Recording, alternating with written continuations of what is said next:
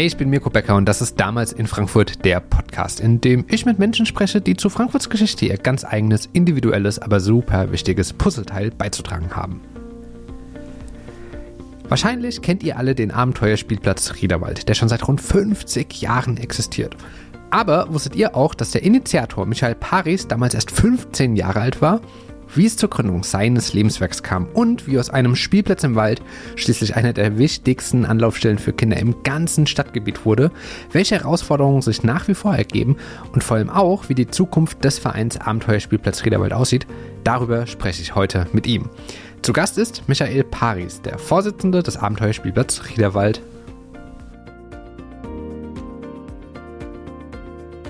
Wenn ich heute den Abenteuerspielplatz mir anschaue, dann gibt es ähm, so ganz viele verschiedene Facetten, die mir in den Kopf kommen. Es gibt die Spielmobile, die ja überall unterwegs sind. Dann gibt es die verschiedenen Feste, ähm, sei es die Opernspiele, die Mainspiele oder jetzt auch das Martinsfeuer. Ähm, und dann gibt es auch die Flohmärkte, dann gibt es die Hafenpiraten und dann gibt es die Abenteuerspielplätze. Mhm. Colorado, Colorado Park, Güntersburg und Riederwald. Ähm, und ihr sagt auf eurer Internetseite, dass ihr mit all dem Frankfurt bespielbar machen wollt, mhm. beziehungsweise auch bespielbar macht. Ähm, und was mich interessiert hat, ist, das ja. ging vor 50 Jahren los. Und ich habe mich gefragt, ja, was war das für eine Zeit für Kinder in Frankfurt, bevor ihr eben Anfang der 70er Jahre mit dem Abenteuerspielplatz angefangen habt? Also, wie hat man als Kind in Frankfurt so seine ja, Zeit verbracht? Ach, ich glaube, man konnte äh, als Kind auch damals schon ganz gut leben. Äh, bei uns war es ja so, ich war damals in einer Jugendorganis äh, Jugendorganisation, den Falken. Und wir haben im Riederwald 1970 äh, mhm. eine Ortsgruppe gegründet. Und dann gab es im Riederwald ein Jugendhaus, da wollten wir uns dann treffen, gab es die Jugendgruppe, also unsere Altersklasse etwa so 15- bis 18-Jährige. Und äh, dann hatten wir auch eine Kindergruppe. Und dann haben wir sehr schnell gemerkt, dass ähm, es jetzt nachmittags äh, nicht mehr so funktioniert hat, dass man jetzt Kinder in ein Jugendhaus einladen konnte, um Brettspiele zu machen oder irgendwelche Bücher zu lesen. Ähm, die waren durch die Schule äh, derart aufgebracht und voller Tatendrang, also die mussten sich bewegen. Mhm. Und äh, zu dieser Zeit ist mir dann äh, in, ein Buch in die Hand gefallen das hieß, äh, wo verbieten verboten ist. Und es war eine Dokumentation von äh, Sozialarbeitern und Pädagogen, die 1970 in Berlin im Märkischen Viertel, also eine Trabantenstadt, etwa so wie damals auch die Nordweststadt in Frankfurt entstanden ist. Und die haben da einen Abenteuerspielplatz gegründet. Und dann wusste ich, genauso wie die meisten anderen Menschen, erstmal gar nicht, ja, was meinen die da eigentlich? Was ist es eigentlich? Und äh, Abenteuerspielplatz bedeutet, äh, dass man einfach ein Spielgelände hat, auf dem Kinder unfertige äh, Sachen bekommen, Materialien, Werkzeuge bekommen, Holz, Hämmer, Nägel, dass sie Hütten bauen können, dass sie graben können, dass sie Wasser da reinlaufen lassen können, dass sie matschen können, dass sie Feuer machen, Suppe kochen. Also all das, was eigentlich auf einem normalen Spielplatz äh, nicht möglich ist. Und äh, die Uridee, die kommt eigentlich äh, aus Dänemark von äh, einem Architekten, der hieß Sörensen. Der hat schon äh, nach dem Krieg erkannt, dass Kinder viel lieber auf Trümmergrundstücken spielen als auf den von Architekten, seinen Kollegen geplanten Spielplätzen. Und äh, deswegen wurde auch der älteste Abenteuerspielplatz in Kopenhagen eingerichtet, im Stadtteil von Kopenhagen, der heißt Entrup. Äh, der besteht dann schon ein paar Jährchen länger, ich glaube in den 60er Jahren äh, wurde der eingerichtet. Und es gab auch schon vorher Abenteuerspielplätze in Großbritannien, in England genauer gesagt, und auch in der Schweiz. Also die Deutschen waren ja die ersten, aber die Deutschen waren relativ früh. Und dann haben wir als Jugendgruppe äh, das Buch in die Hände bekommen und dann haben wir äh, auch so gesagt, na, das ist ja eine super Idee, das könnten wir ja bei uns im Wald, im Riederwald auch machen für die Kinder. Und dann haben wir erstmal überlegt, ja, wie gehen wir daran? Und haben gesagt, gut, müssen wir erstmal so eine Konzeption machen. Die Folge war dann, dass wir alle dieses äh, Buch, das war so ein Rororo-Taschenbuch, die flogen damals überall rum. Das war ja die nach 68er Teil, also nach der Studentenbewegung. Und dann haben wir gesagt, wir machen jetzt eine Klausurtagung äh, und arbeiten mal das Buch durch. Und da sind wir im Naturfreundehaus im Taunus gefahren auf die Bildtalhöhe und haben da äh, das in unserem Gebrauch das sogenannte Bildtalhöhe Papier äh, entwickelt. Das war praktisch die Konzeption für den Abenteuerspielplatz im Ritterwald. Und dann im Fortgang haben wir dann mit den Kindern, äh, die in die äh, Gruppenstunden kamen, haben wir Modelle entwickelt. Wir sind dann in die Schule im Ritterwald gegangen, haben die Lehrer gefragt, ob sie mitmachen wollen, haben dann Malwettbewerbe gemacht mit den Kindern. Wie stellt ihr euch einen Abenteuerspielplatz vor? Da war nur die Problematik, dass die Kinder natürlich einen konventionellen Spielplatz gemalt haben weil sie ja auch genauso wie wir selber ein Jahr vorher gar nicht wussten, was ein Abenteuerspielplatz, also was es sein könnte. Ja, die Kinder haben natürlich genauso wenig äh, wie wir, sind die auf die Idee gekommen, wir, wir, brauchen was, wo man Feuer machen kann, wo man ja. äh, Seile in Bäumen hängen kann, Bäume hochklettern kann und so weiter. Das war ja den Kindern auch nicht bewusst. Aber wir haben ihnen das natürlich dann auch äh, erklärt. Und dann haben wir uns drei Jahre mit beschäftigt, da haben wir dann schon mal gelernt, äh, wie so die, äh, die Politik äh, arbeitet, Politik und Verwaltung, weil wir mussten ja dann andere Menschen davon von der Idee überzeugen. Das heißt, wir sind zum Grünflächenamt gegangen, haben gesagt, wir möchten hier ein Stück von eurem Wald. Wir sind zum Jugendamt gegangen, haben gesagt, wir möchten etwas Geld. Aber ihr wart da selbst auch im jugendlichen Alter noch, ja, oder? Ja, ja, wir waren selbst noch im jugendlichen Alter. Es war also tatsächlich so, dass ähm, im, im, jugendlichen Alter äh, wir praktisch so das, was man heute unter äh, Partizipation, heute ein Schlagwort, ja, das haben wir ja gemacht. Wir haben äh, im Prinzip, ohne dass wir das Wort Partizipation gekannt haben, haben wir äh, als Kinder, Jugendliche versucht, äh, jetzt die Verwaltung und die Politik dafür zu interessieren. Da gibt es auch richtige Protokolle drüber, an welchem Tag wir beim Sozialdezernent waren, wo wir bei der SPD-Fraktion waren, wo wir beim Jugendamtsleiter waren, wo wir beim Grünflächenamtsleiter waren waren, wo wir im Riederwald den Stadtbezirksvorsteher besucht haben, die Ortsbeiräte, die damals gerade entstanden sind, also alle möglichen, dann natürlich Presse, ähm, alle möglichen ähm, Leute praktisch darüber äh, informiert haben, mit dem Ergebnis, dass dann äh, zum Beginn der Sommerferien im Jahr 1973 auf einem Gelände im Riederwald äh, der Abenteuerspielplatz eröffnet wurde. Aber dann seid ihr, dann, da warst du noch keine 18, ne? Das ja. war ja alles noch davor. Genau. Und dann seid ihr so als Jugendliche zur Klausurtagung, habt ihr euch ja. eingeschlossen, habt genau. das überlegt. Ja. Und dann seid ihr auch als, ja, als Teenies dann in die Politik. Ähm, zu den Leuten, wie haben die auf, also wie haben die äh, auf euch reagiert? Auch, also das war jetzt überhaupt nicht ablehnend. Ja. Ähm, also im Gegenteil. Also die haben uns da schon durchaus ernst genommen, mit uns das besprochen. Also da muss, muss ich jetzt sagen, äh, da war jetzt äh, an keiner Stelle, äh, dass dann irgendwelche gesagt hat, das sind ja Kinder und was die wollen. Also das war überhaupt nicht so, sondern eigentlich äh, war, ist es überall positiv aufgenommen worden. Natürlich haben sie uns ihre Schwierigkeiten, ja, und einfach so ein Gelände und wie soll das gehen und wie ist es mit der Aufsicht und so. Aber wir hatten ja auch von vornherein die Idee gehabt, dass da eben hauptamtliches Personal hinkommt, dass da zwei Sozialarbeiter, einer war das erstmal nur, äh, beschäftigt werden soll. Und das war ja alles durchaus schlüssig, ja. Also das war jetzt nicht so das Problem. Aber tatsächlich war es so, dass wir dann, nachdem wir im Sommer 73 das äh, eröffnet hatten, war das, ist natürlich eingeschlagen wie eine Bombe, war super Erfolg. Alle Kinder kamen dahin, haben gehämmert und äh, Hütten gebaut, angemalt, alles Mögliche. Und als die Sommerferien um waren, sind wir zum, das Jugendamt hat uns auch äh, da fünf Honorarkräfte für die Sommerferien finanziert. Da waren äh, zwei Pädagogikstudenten und äh, drei jetzt aus unserem Team, also auch ich selbst, äh, die dann die Arbeit da mit den Kindern gemacht haben täglich. Und dann haben wir gesagt, ja, jetzt nach den Sommerferien wollen wir da weitermachen. Und dann hat, haben die im Amt überlegt und haben gesagt, okay, wir geben euch für zwei Honorarkräfte noch Geld für die nächsten zehn Wochen bis zum Ende der Herbstferien. Und das war dann auch so. Dann mussten wir halt gucken, weil, wie schon erwähnt, ich bin ja noch in die Schule gegangen, ja. ähm, waren dann zwei Menschen. Ein, der eine war Student, so Elektroingenieur, der hatte gerade noch Semesterferien. Und der andere hatte eine Kochlehre gemacht und hat die abgebrochen. Und äh, die zwei waren dann diejenigen, die die zehn Wochen das weitergemacht haben. Das Interessante ist, der die Kochlehre abgebrochen hat, der hat dann äh, später sein äh, Abitur nachgemacht, hat äh, Sozialarbeit studiert und hat dann auf dem Abenteuerspielplatz hauptamtlich angefangen zu arbeiten, hat praktisch sein ganzes Leben dort verbracht. Das heißt, der John Leich, das ist der John Leicher, der jetzt halt heute noch da als Spielplatzleiter arbeitet. Ach, krass. Der war auch in dem, also praktisch im Anfang äh, schon seit dem ersten Tag dabei. Das heißt aber, ihr hattet, also ich habe gelesen, am Anfang hattet ihr so einen kleinen Bauwagen Ja, im genau. Riederwald. Ja. Ähm, und der war aber auch an der Stelle, wo dann jetzt auch heute der Abenteuerspielplatz Ja, ist. Ne? also das Ganze ging so los, dass wir ähm, das Gelände im Wald, das hat uns dann nach, natürlich war jetzt nicht so ganz einfach, nach mehreren Gesprächen, Besuchen mit dem Grünflächenamt wurde dann uns das Gelände zur Verfügung gestellt.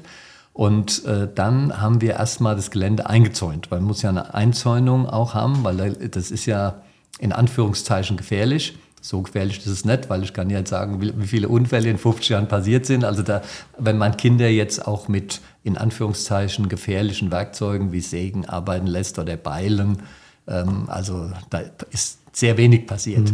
Was häufig vorkommt, man tritt in ein Nagelbrett, ja, das muss, glaube ich, jeder Mensch im Leben einmal gemacht haben. Dann äh, hält er auch seine Augen au offen und guckt, wo er rumläuft. Also das ist eigentlich die Hauptverletzung, äh, die da äh, stattgefunden hat, in ein Nageltreten. Ansonsten, also dass jetzt einer sich da einen Finger abgehackt hat oder einen Arm abgesägt, das ist in 50 Jahren nicht vorgekommen.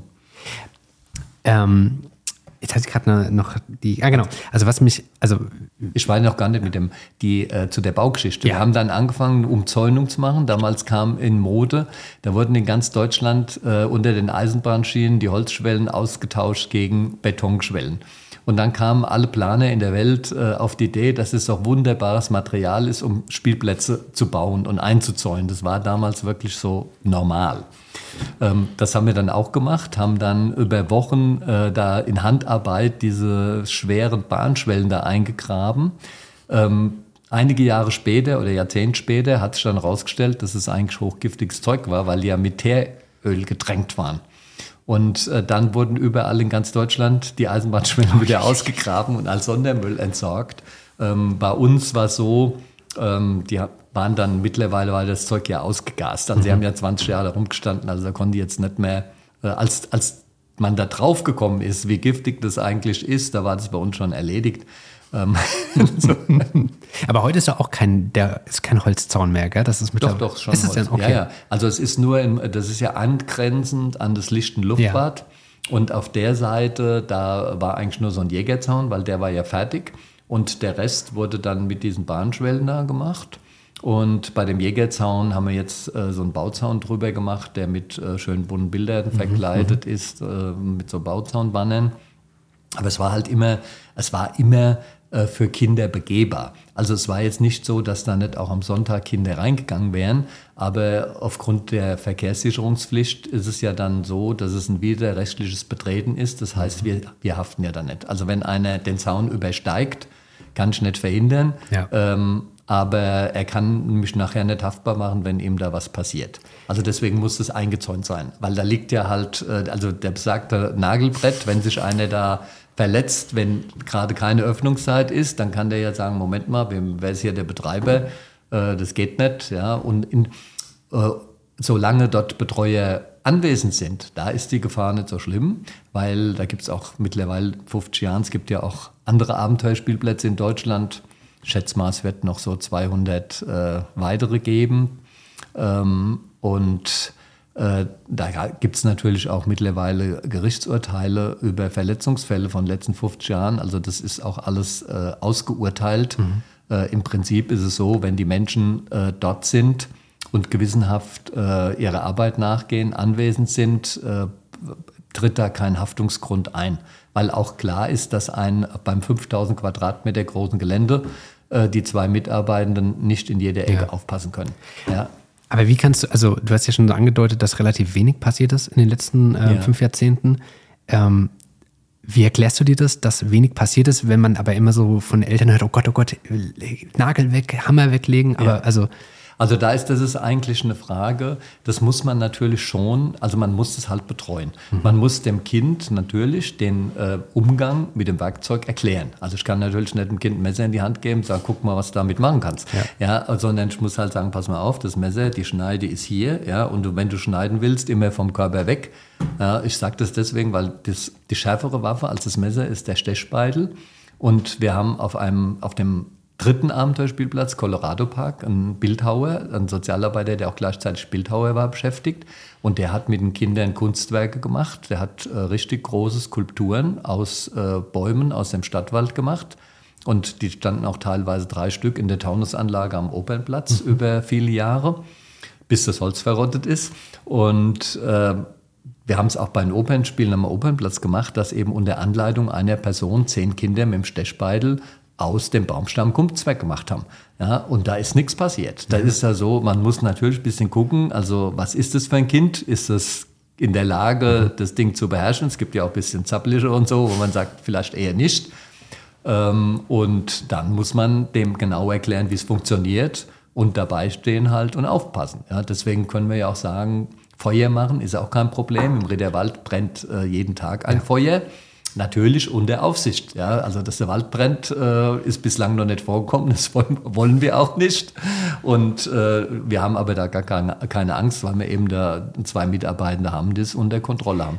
Das habe ich aber auch schon im Riederwald gesehen ähm, und fand das auch voll faszinierend. Da brennt das Feuer, wie du sagst, und da ja. passiert aber nichts. Das sind ja. noch Kinder, die werfen mal was nach. Ja aber die gehen da, also ja, so damit um, wie ja. man es halt eben auch erwarten würde von Erwachsenen. Ne? Ja, genau. Also das haben sie einfach äh, gelernt. Ja. ja. Muss man am ersten Tag vielleicht nicht, aber das sind ja dann praktisch die Stammkinder ja. und äh, die können das und deswegen ist es auch so mit, mit, den, mit der Unfallgefahr, das ist also wirklich relativ gering, ist äh, zu vernachlässigen. Dann seid ihr 1973 gestartet. Wie war so die Resonanz von den Eltern? Also waren die erst mal vorsichtig, ihre Kinder so? Nein, überhaupt nicht. Äh, es ist auch so, da ist jetzt mittlerweile ein großer Wandel eingetreten in den letzten 50 Jahren, weil unsere Idee war eigentlich, dass dies ein Refugium ist, wo die Kinder alleine und ohne Eltern spielen. Also wir wollten, deswegen sind wir ein Stückchen von dem Stadtteil weggerückt. Mhm. Also wir wollten eigentlich nicht, dass da Eltern mit äh, drin herumturnen, sondern dass die Kinder da alleine hingehen. Mhm. Äh, das hat sich mittlerweile schwer gewandelt. Da ist einmal das, äh, der Punkt, dass äh, viele Eltern ihre Kinder überhaupt nicht mehr alleine rauslassen. Das äh, ist ein weltweites Phänomen. Das wurde auch schon wissenschaftlich in England untersucht, wie weit ein Kind in jedem bestimmten Lebensalter, also fünf, zehn und so weiter, sich von seiner Haus, äh, von der Wohnung entfernen darf. Mhm. Und ich weiß noch, dass ich als Sechsjähriger mit dem Nachbarskind äh, bis nach Bischofsheim gefahren bin mit dem Fahrrädchen und der andere mit dem Roller, ja. ja, im Tretroller. Und das war ja eine Strecke von sieben, acht Kilometern. Ja, heute ist es halt so, dass die, wissen wir ja auch, die Eltern noch nicht mal ihre Kinder allein auf ja. den Schulweg lassen, ja, ja. sondern mit dem Auto bei der Schule vorfahren. Also da ist ein großer Wandel eingetreten. Und mit diesem Wandel ist es auch so, dass äh, die Kinder fast nicht mehr alleine kommen, sondern dass sie ständig begleit, also begleitet werden. Im Güntersburg Park ist es extrem. Da wohnt ja auch so ein mhm. Bildungsbürgerpublikum. Also da kann es passieren, dass auf ein Kind vier Erwachsene kommen, ja, dass Vater, Mutter, äh, Opa, Oma äh, das Einzelkind begleiten und dann dem zeigen, wie man einen Hammer hält. ja. Und dass das äh, von der äh, von der ursprünglichen Idee äh, sind wir da weit von entfernt. Das ist auch was, was wir aktuell äh, diskutieren. Ähm, da wissen wir auch nicht so richtig, wie wir mit umgehen sollen weil natürlich wollen wir jetzt ja auch die Leute nicht verjagen, ja, ja. nicht weg. Also wollen ja auch, dass Erwachsene sehen, was da gemacht wird. Und das ist aber ein richtig äh, riesengroßer Wandel. Ein weiterer Punkt ist auch, dass die Kinder äh, nicht mehr beständig ein Projekt verfolgen können. Also vor 50 Jahren haben die eine Hütte gebaut, da haben die tagelang oder wochenlang dran gebaut. Irgendwie mhm. eine Gruppe von zwei, drei, fünf Kindern. Dann haben sie die Hütte ausgestattet, haben gespielt, was man so gespielt hat, ja, so Vater, Mutter, Kind und was weiß ich was. Und äh, heute ist es ganz schwer, dass sie überhaupt äh, die Ausdauer haben, eine Hütte fertigzustellen. Woran, also, ja. woran liegt das? Hast du eine Erklärung? Ja, äh, keine Ahnung, was, äh, ob das jetzt äh, irgendwas mit Medienkonsum, mhm. der Zeitveränderung kann sein, dass die, das äh, verändert sich halt auch, auch Kindheit verändert sich. Ja? Ich bin auch, äh, also ich bin jetzt niemand, der äh, einen, ähm, der ein Handy oder irgend sowas verteufeln würde. Mhm. Ja, das wäre genauso absurd, äh, wie es eben äh, früher absurd war, wenn die, wenn die Leute gesagt haben, Bücher sind des Teufels. Ja. ja. Das ist halt jetzt ein modernes Kommunikationsmittel. Äh, das kann auch ein kleines Kind, auch ein zweijähriges Kind kann damit spielen. Da ist gar nichts gegen zu sagen. Nur man muss halt eine Sache im Auge haben. Äh, die Kinder brauchen halt auch Bewegung an der frischen Luft. Ja. ja. Ich muss halt als Eltern dafür sorgen, dass es auch einen Ausgleich gibt. Ja, das, das, die ganze Sache, das ist ja wie mit allem. Äh, die Dosis macht das Gift und das gilt natürlich auch fürs Handy. Ja. Also zehn Stunden Handykonsum, ja, ja, äh, das ist natürlich zu verurteilen. Aber wenn man jetzt da mal ähm, äh, natürlich schon als Kind lernt, wie man mit dem elektronischen Medium umgeht, ist ja überhaupt nichts gegen zu sagen, weil es ist ja die Zukunft unseres Lebens. Ja, ja kannst du ein Kind von, von weghalten. Aber äh, gesund ist es halt schon, wenn das Kind sich auch täglich ein äh, bisschen ein paar Stunden an der frischen Luft bewegt und vielleicht da was macht. Und da ist ja der Abenteuerspielplatz äh, ist ja auch so eine Art Krücke. Das ist ja so ein Ersatzmittel, mhm. weil äh, vor 100 Jahren haben die Kinder in dörflicher Umgebung gelebt. Die sind in das Haus auf die Felder gegangen, haben das was wir jetzt künstlich mit einem Abenteuerspielplatz schaffen, haben sie ja von der Natur aus gehabt. Ja. ja. Und wir sind ja jetzt so, dass wir halt in einem innerstädtischen Raum, wo alles zu, zu betoniert ist, im Prinzip eine alte Möglichkeit äh, wiederbeleben wollen. Äh, was eigentlich so vergleichbar ist wie, wie mit, äh, mit einer Krücke bei Menschen, der nicht mehr laufen ja, kann. Ja. Gehen wir nochmal zurück zum, zum äh, Riederwald. Ähm, ihr habt da gestartet mit dem Bauwagen. Ähm, was mich so interessiert ist, wie sich das im Laufe der Zeit weiterentwickelt hat. Du hast ja eben schon auch gesagt, dass ihr eigentlich Gelder hattet für ein paar Wochen. Ja, ja. Ähm, wenn ich jetzt heute schaue, ist da kein Bauwagen mehr, ja. sondern äh, auch ja, eine feste Hütte, ein festes Haus. Ähm, vielleicht kannst du so mal einen Abriss machen, wie sich das entwickelt hat. Ja, also es ging dann so, dass wir, ähm, nachdem das diese sechs Wochen Sommerferien und zehn Wochen rum waren, ähm, dann wurden wir, äh, dann standen wir vor der Frage, wie soll es hier eigentlich weitergehen? Und wir hatten ja auch in unserem äh, pädagogischen Konzept durchaus die Idee, dass wir da, wenn wir sozialpädagogisch arbeiten, auch ähm, Erziehungsarbeit leisten wollen. Und in der nach 68er Zeit hatte man auch so die Idee, man kann einen neuen Menschen erziehen. Ja? Das war ja so, also wir hatten dann richtig so die Idee, man muss halt das arme Arbeiterkind, steht ja auch so in der, äh, dem müssen wir ein bisschen helfen und ähm, müssen dann halt äh, dafür sorgen, dass jetzt äh, hier ein Mensch erzogen wird, der keine Kriege mehr macht. Zum, ja, mhm, also, ja. Ist ja in der heutigen Zeit wieder ganz interessant. Und da war dann die Frage, wie geht es jetzt eigentlich weiter? Und dann haben wir natürlich gesagt, wir möchten jetzt, dass der Sozialarbeiter, den, der hier eingestellt wird, den möchten wir gerne aussuchen, weil wir wollen ja auch gucken, ob der in unserem Sinne tätig werden kann. Und jetzt war bei dem äh, Trägerverein der städtischen Jugendhäuser, das hieß Verein Haus der offene Tür, mhm. da wurde auch gerade in der nach 68er Zeit paritätische Mitbestimmung eingeführt was ja erstmal gut war. Nur haben dann zu uns der Betriebsrat gesagt, ja, also ihr könnt jetzt hier jemand vorschlagen, aber ob der dann genommen wird, da müssen wir ja mitbestimmen.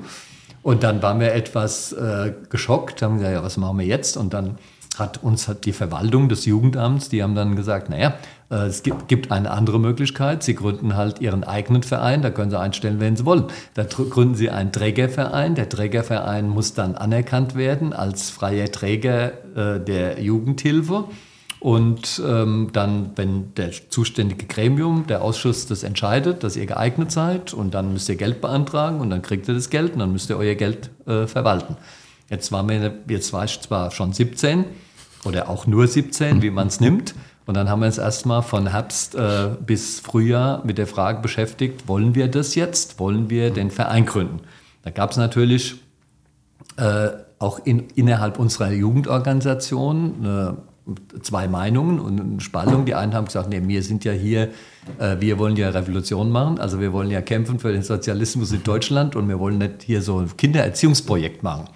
Und ähm, dann, das war halt äh, eine längere Diskussion. Was äh, war rausgekommen ist, sieht man ja. Also es war dann doch eine Mehrheit da, äh, den Verein zu gründen, der dann am äh, 9. April 1974 ins Vereinsregister eingetragen wurde.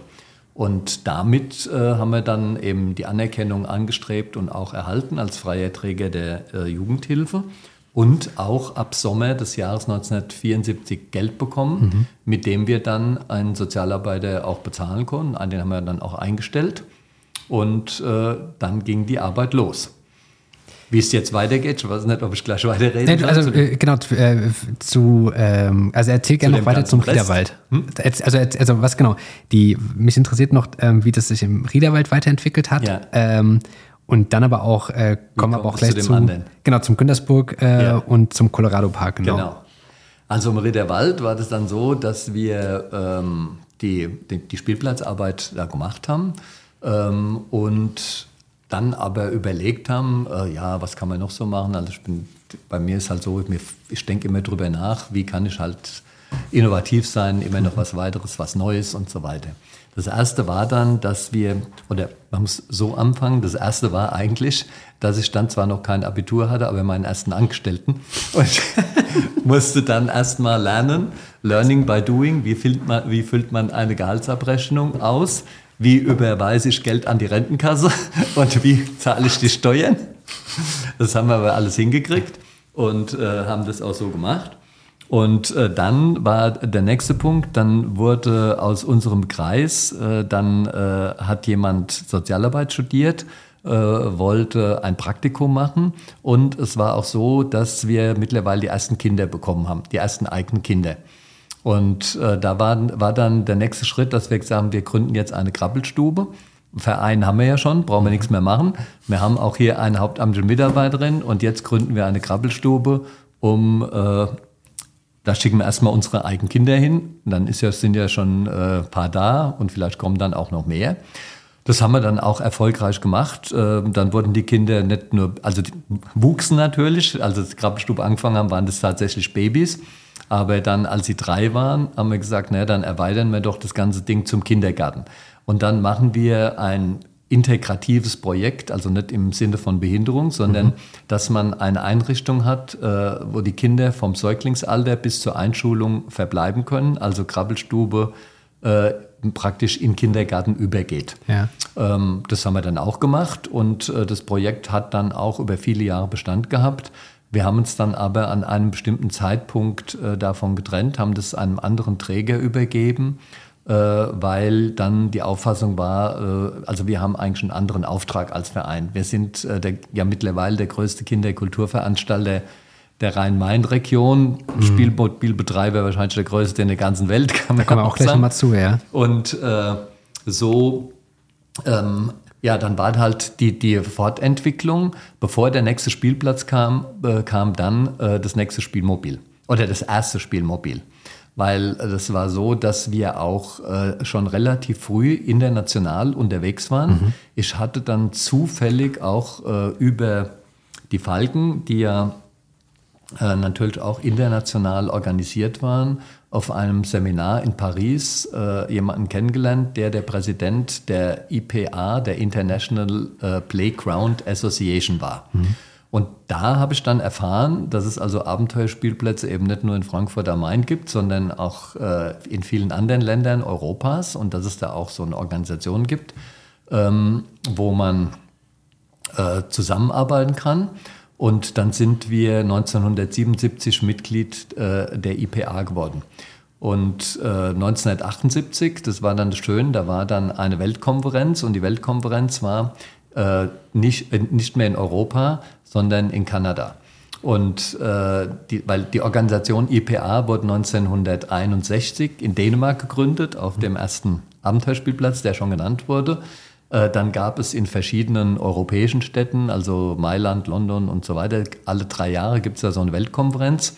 Und die Organisation hatte dann überlegt, jetzt auch den Schritt über den großen Teich zu wagen äh, in die Anführungszeichen neue Welt. Mhm. Und so kam es dann, dass ich 1978, da mussten wir auch drüber nachdenken, ob das alles geht und wie wir das bezahlen. Äh, aber ich bin dann äh, nach Ottawa geflogen und äh, habe 1978 an der Weltkonferenz der EPA in Ottawa teilgenommen. Und da habe ich dann, auch sehr witzig, äh, die anderen deutschen Teilnehmer kennengelernt, von denen ich vorher noch gar nichts gewusst habe. Also da gab es äh, jemand, der den Bund der Jugendfarmen äh, in Stuttgart mhm. gegründet hat. Dort gibt es äh, ähnliche Projekte, die außerdem, außer dem Hüttenbauen auch noch sehr viel Tierhaltung machen. Mhm. Ähm, und der, äh, das war der Edgar Böhm, der war da anwesend. Und dann waren Menschen anwesend äh, aus München, äh, Wolfgang Zacharias und Frau, die in München die pädagogische Aktion gegründet hatten. Und äh, das war eine Gruppe, die waren äh, Lehrer, also haben Lehrerausbildung gemacht, hatten aber muss ich immer wieder erinnern, wir waren da in der nach 68er mhm. Zeit, die hatten keine Lust im staatlichen Schulsystem zu arbeiten und haben gesagt, ja, wir wollen schon pädagogische Arbeit machen mit Kindern, aber so irgendwie auf eigene Faust. Mhm. Und das machen wir mit einem Bus, mit einem alten Auto, fahren wir zu den Kindern. Und das waren äh, im Prinzip äh, nicht die alleinigen, aber es waren schon Erfinder der Spielmobile in Deutschland. Und dann gab es in Köln noch, äh, also ganz früh auch schon ein Spielmobil. Und die Menschen waren dann innerhalb dieser IPA, die hatte dann eine deutsche Sektion gehabt, zu der ich aber erst gestoßen bin, nachdem ich die in Kanada kennengelernt mhm. hatte. Und dann kam ich also auf die Idee, ja, man könnte ja auch ein Spielmobil bei uns machen. Und dann gab es aber innerhalb dieser Organisation einen ganz großen, aus meiner Sicht äh, verrückten Theorienstreit, weil ähm, die, die die Spielplätze betrieben haben, haben denjenigen, die die Spielmobile betrieben haben, vorgeworfen, dass sie ja dann nur so eine Aktion machen, naja, so la pour la, ihr macht keine richtige Erziehungsarbeit, mhm. ihr kommt dahin, vielleicht für eine Woche oder auch für zwei, dann seid ihr wieder weg, dann ist ja die Situation für die Kinder noch trister wie vorher. Sie haben ja jetzt das Schöne gesehen, aber ihr seid nicht mehr weg. Und, äh, und wir auf, dem, auf den Abenteuerspielplätzen, wir machen doch ganzjährige Erziehungsarbeit, wir beschäftigen mit Kindern, deswegen ist das mit dem Spielmobil eigentlich nichts. Und ich stand dann so ein bisschen fassungslos und habe gedacht, naja, also hm, hm, hm, ähm, natürlich, die Argumentation ist nicht ganz falsch, dass man eben nur kurzzeitig da ist, aber andererseits, bevor gar nichts kommt, ist so ein Spielmobil auch ganz gut. Und dann habe ich gesagt, naja, das könnte man ja dadurch aufheben, dass wir das Spielmobil erstmal nur in so einem Radius um den vorhandenen Abenteuerspielplatz äh, einsetzen und dann am Ende von so einem zweiwöchigen Einsatz die Kinder immer auf den Abenteuerspielplatz bringen und ihnen zeigen, dass man ja hier das ganze Jahr spielen kann. Also gewissermaßen so ein Rattenfänger mhm. von Hameln-Modell. Und dann haben wir in Frankfurt äh, Gelder beantragt für das äh, Spielmobil, haben vom Land Hessen Geld bekommen und haben äh, auch Geld bekommen von der, vom Deutschen Kinderhilfswerk, was wiederum das Geld bekommen hat von äh, der, dem, ich weiß gar nicht, ob das Verein war, das hieß damals, glaube ich, Aktion Ein Herz für Kinder. Das gibt es auch heute noch, mhm. sammelt äh, doppelstellige Millionenbeträge im Dezember in der Fernsehsendung. Aber die Aktion wurde gegründet von der Bildzeitung. Mhm. Und das war äh, 1980 äh, in linken Kreisen natürlich auch äh, schwierig zu sagen, nehme ich jetzt äh, von der Bildzeitung Geld. Ja. Ja, da haben wir dann wieder so eine Diskussion gehabt, wie, äh, also innerhalb des Vereins gründen wir überhaupt einen Verein. Jetzt haben wir mal wieder politische Diskussion gehabt, nehmen wir Geld von der Bildzeitung. Und wie gefährlich ist es? Jetzt war es aber so, dass ähm, da ja überhaupt keine Einflussnahme, also da war nichts mit verbunden. Auch heute haben wir ja Sponsoren. Bei mhm. Sponsoren hat man ja Verträge, was die Leistung des einen und die Leistung des anderen ist. Und da war es so, dass das eigentlich nur eine Spende war. Und äh, die einzige Auflage war, dass wir da einen Aufkleber draufkleben sollten, auf dem ein Herz war und wo eben stand ein Herz für Kinder. Und äh, im Ergebnis kann man jetzt ja auch sich schon denken, haben wir das Geld genommen und haben damit 1985 äh, das erste Spielmobil in Frankfurt auf den Weg gebracht. Aber also ich, also ich, ich denke mir so die ganze Zeit, ähm, du hast ja, ja parallel, hast du dann äh, die Schule beendet, dann hast ja. du studiert, ne? Ja. Ähm, dann hast du ja auch noch äh, den Weg, bist du in die Politik gegangen und allen, also und so nebenbei noch den Abenteuerspiel ja. jetzt aufgebaut. Also diese, diese Motivation dahinter. Ja, das war halt, also ich kann dir gar nicht sagen, dass, oder ich, doch, ich kann dir natürlich was zu sagen. Also ich habe das tatsächlich lebenslänglich gemacht. Ja. Jetzt haben ja auch schon Leute in den letzten Tagen, mit denen ich so rede über das Jubiläum, sagen auch, ja, ich frag, wir wissen gar nicht, ob es noch andere Menschen gibt, die 50 Jahre lang ja. einen Vereinsvorsitz gemacht haben. Und äh, bei mir war es halt so, dass ich auch während der Zeit als Politiker nie den Verein äh, aufgegeben habe. Da habe ich dann halt mich da weniger engagiert, habe anderen. Die Mitarbeiter haben sich dann gefreut, wenn ich in der Politik war, habe ich sie mehr in Ruhe gelassen, obwohl ich die meisten äh, sehr viel in Ruhe gelassen habe. Also ein Vorteil, wir haben ja auch eine äh, sehr äh, lange Betriebszugehörigkeit. Die meisten Mitarbeiter, die angefangen haben, sind im Prinzip bis zur Rente geblieben oder über 25 Jahre. Äh, was auch damit zusammenhängt, dass sie sehr viele Freiheiten gehabt haben und eigentlich äh, schon ihre eigenen Ideen umsetzen konnten, machen, was sie wollten. Und mir ging das auch so. Für mich war halt äh, der Abenteuerspielplatz immer ein Ausgleich zu dem Politikerdasein. auch einfach deswegen, weil man da viel mehr Anerkennung ja. bekommen hat. Ja? Also da kamen äh, Eltern, Kinder äh, in letzter Zeit immer mehr. In Anfangsjahren war das eher weniger. Aber in den letzten 20 Jahren äh, muss ich halt schon sagen, dass äh, das mich schon berührt, dass ständig äh, Eltern kommen und auch Kinder kommen, die sich bedanken, ja, ja. dass ich sowas gemacht habe. Äh, ja, was yes. ja für mich eigentlich immer, ja, aber für mich ist ja mehr so, ich wundere mich dann immer, denke, das ist ja eigentlich nicht so schwer, aber anscheinend kann es doch nicht jeder machen, sonst geht es ja öfter. Ich, ich meine, ich kenne das selbst, ähm, wenn äh, das, das Spielmobil kommt, äh, in dem Fall ähm, am Spielplatz am äh, Heideplatz, ähm, das ist halt schon Highlight, ja. Und ja. ich frage mich aber auch immer, ähm, das, dann hattet ihr das erste Spielmobil und dann wurden daraus ja auch mehr. Ja. Diese, das Thema Finanzierung muss aber auch ja. immer wieder eine Herausforderung genau, gewesen sein. Ne? Immer, ja, ständig musste, das ist auch heute noch, das ist immer noch, äh, was auch damit zusammenhängt, dass äh, so im Bereich Kinder und Kinderkultur oder Sozialarbeit, äh, das ist das, wo man, wo die Gesellschaft auch am wenigsten bereit ist, Geld für zu opfern. Mhm. Ja, das betrifft auch im Prinzip das Personal. Also die Gehälter für äh, Grundschullehrer, die Gehälter für Erzieherinnen, die Gehälter für Pflegekräfte, für Krankenschwestern. Das, ist ja, das sind ja die niedrigsten Gehälter, die eigentlich die wichtigste Arbeit machen, weil sie ja den jungen Menschen von klein auf äh, begleiten, dass aus dem was wird. Ja. ja. der Gymnasiallehrer kriegt das meiste Geld, obwohl der, der ins Gymnasium geht, äh, eigentlich ja schon fertig ist. Also ja. dem musst du nur noch ein bisschen helfen, natürlich auch. Aber die, die, die Grundlage wird ja in der Grundschule oder im Kindergarten gelegt. Und da sagt man irgendwie, ach, naja, das ist ja so egal. Also mittlerweile wird es ja noch ein bisschen äh, schwieriger, weil äh, so viel Personal fehlt. Kann ja ein äh, bisschen überspitzt gesagt, heute jeder da hinkommt und sagen, ach, ich möchte im Kindergarten mhm. und sagen, Gott sei Dank, dass du kommst, wir brauchen dich. Was du jetzt dafür eine Ausbildung hast, gar nicht so wichtig. Hauptsache, du bist da. Ja, was auch für, äh, auch für einen Abenteuerspielplatz mittlerweile so ist, dass wir kaum noch äh, jemanden finden. Also wir suchen Nachfolger für die Menschen, die bei uns schon lange arbeiten und die auch mal in Rente gehen. Und äh, seit zwei Jahren suchen wir einen Mitarbeiter auf einem Abenteuerspielplatz und finden keinen. Ja. Ihr habt in den, also nochmal auch zum Thema ähm, Finanzierung und äh, so der weitere ja. Ausbau. Ihr habt in den 90ern äh, erst dann den Abenteuerspielplatz am Güntersburg Park gebaut. Dann äh, 97 äh, habe ich mir aufgeschrieben, den Colorado Park. Mhm. Ähm, wie kam ihr denn auf die Idee, dann aus dem einen Abenteuerspielplatz und neben dem Spielmobilen das noch weiter auszubauen? Und dann aber ja. auch gerade so das Thema, ähm, was mich auch noch da interessiert, dann habt ihr euch auch hingesetzt und gesagt, okay, wie kriegen wir das auch wieder finanziert, oder? Ja, genau. Also wie lief das dann ab? Ja, also äh, dazwischen wurde ich ja dann auch äh, Politiker. 1990 bin ich das erste Mal ins Stadtparlament äh, gewählt worden und hatte damit natürlich auch schon einen, sagen wir mal, näheren Zugang zum Geld. Also ich konnte dann tatsächlich auch als äh, Stadtverordneter dann in meinem ersten Jahr 1991 erreichen, dass alle Frankfurter Abenteuerspielplätze Geld, mehr Geld bekommen haben, um eine zweite Planstelle einzurichten. Und es gibt ja neben unseren drei Abenteuerspielplätzen noch fünf weitere von unterschiedlichen Trägern.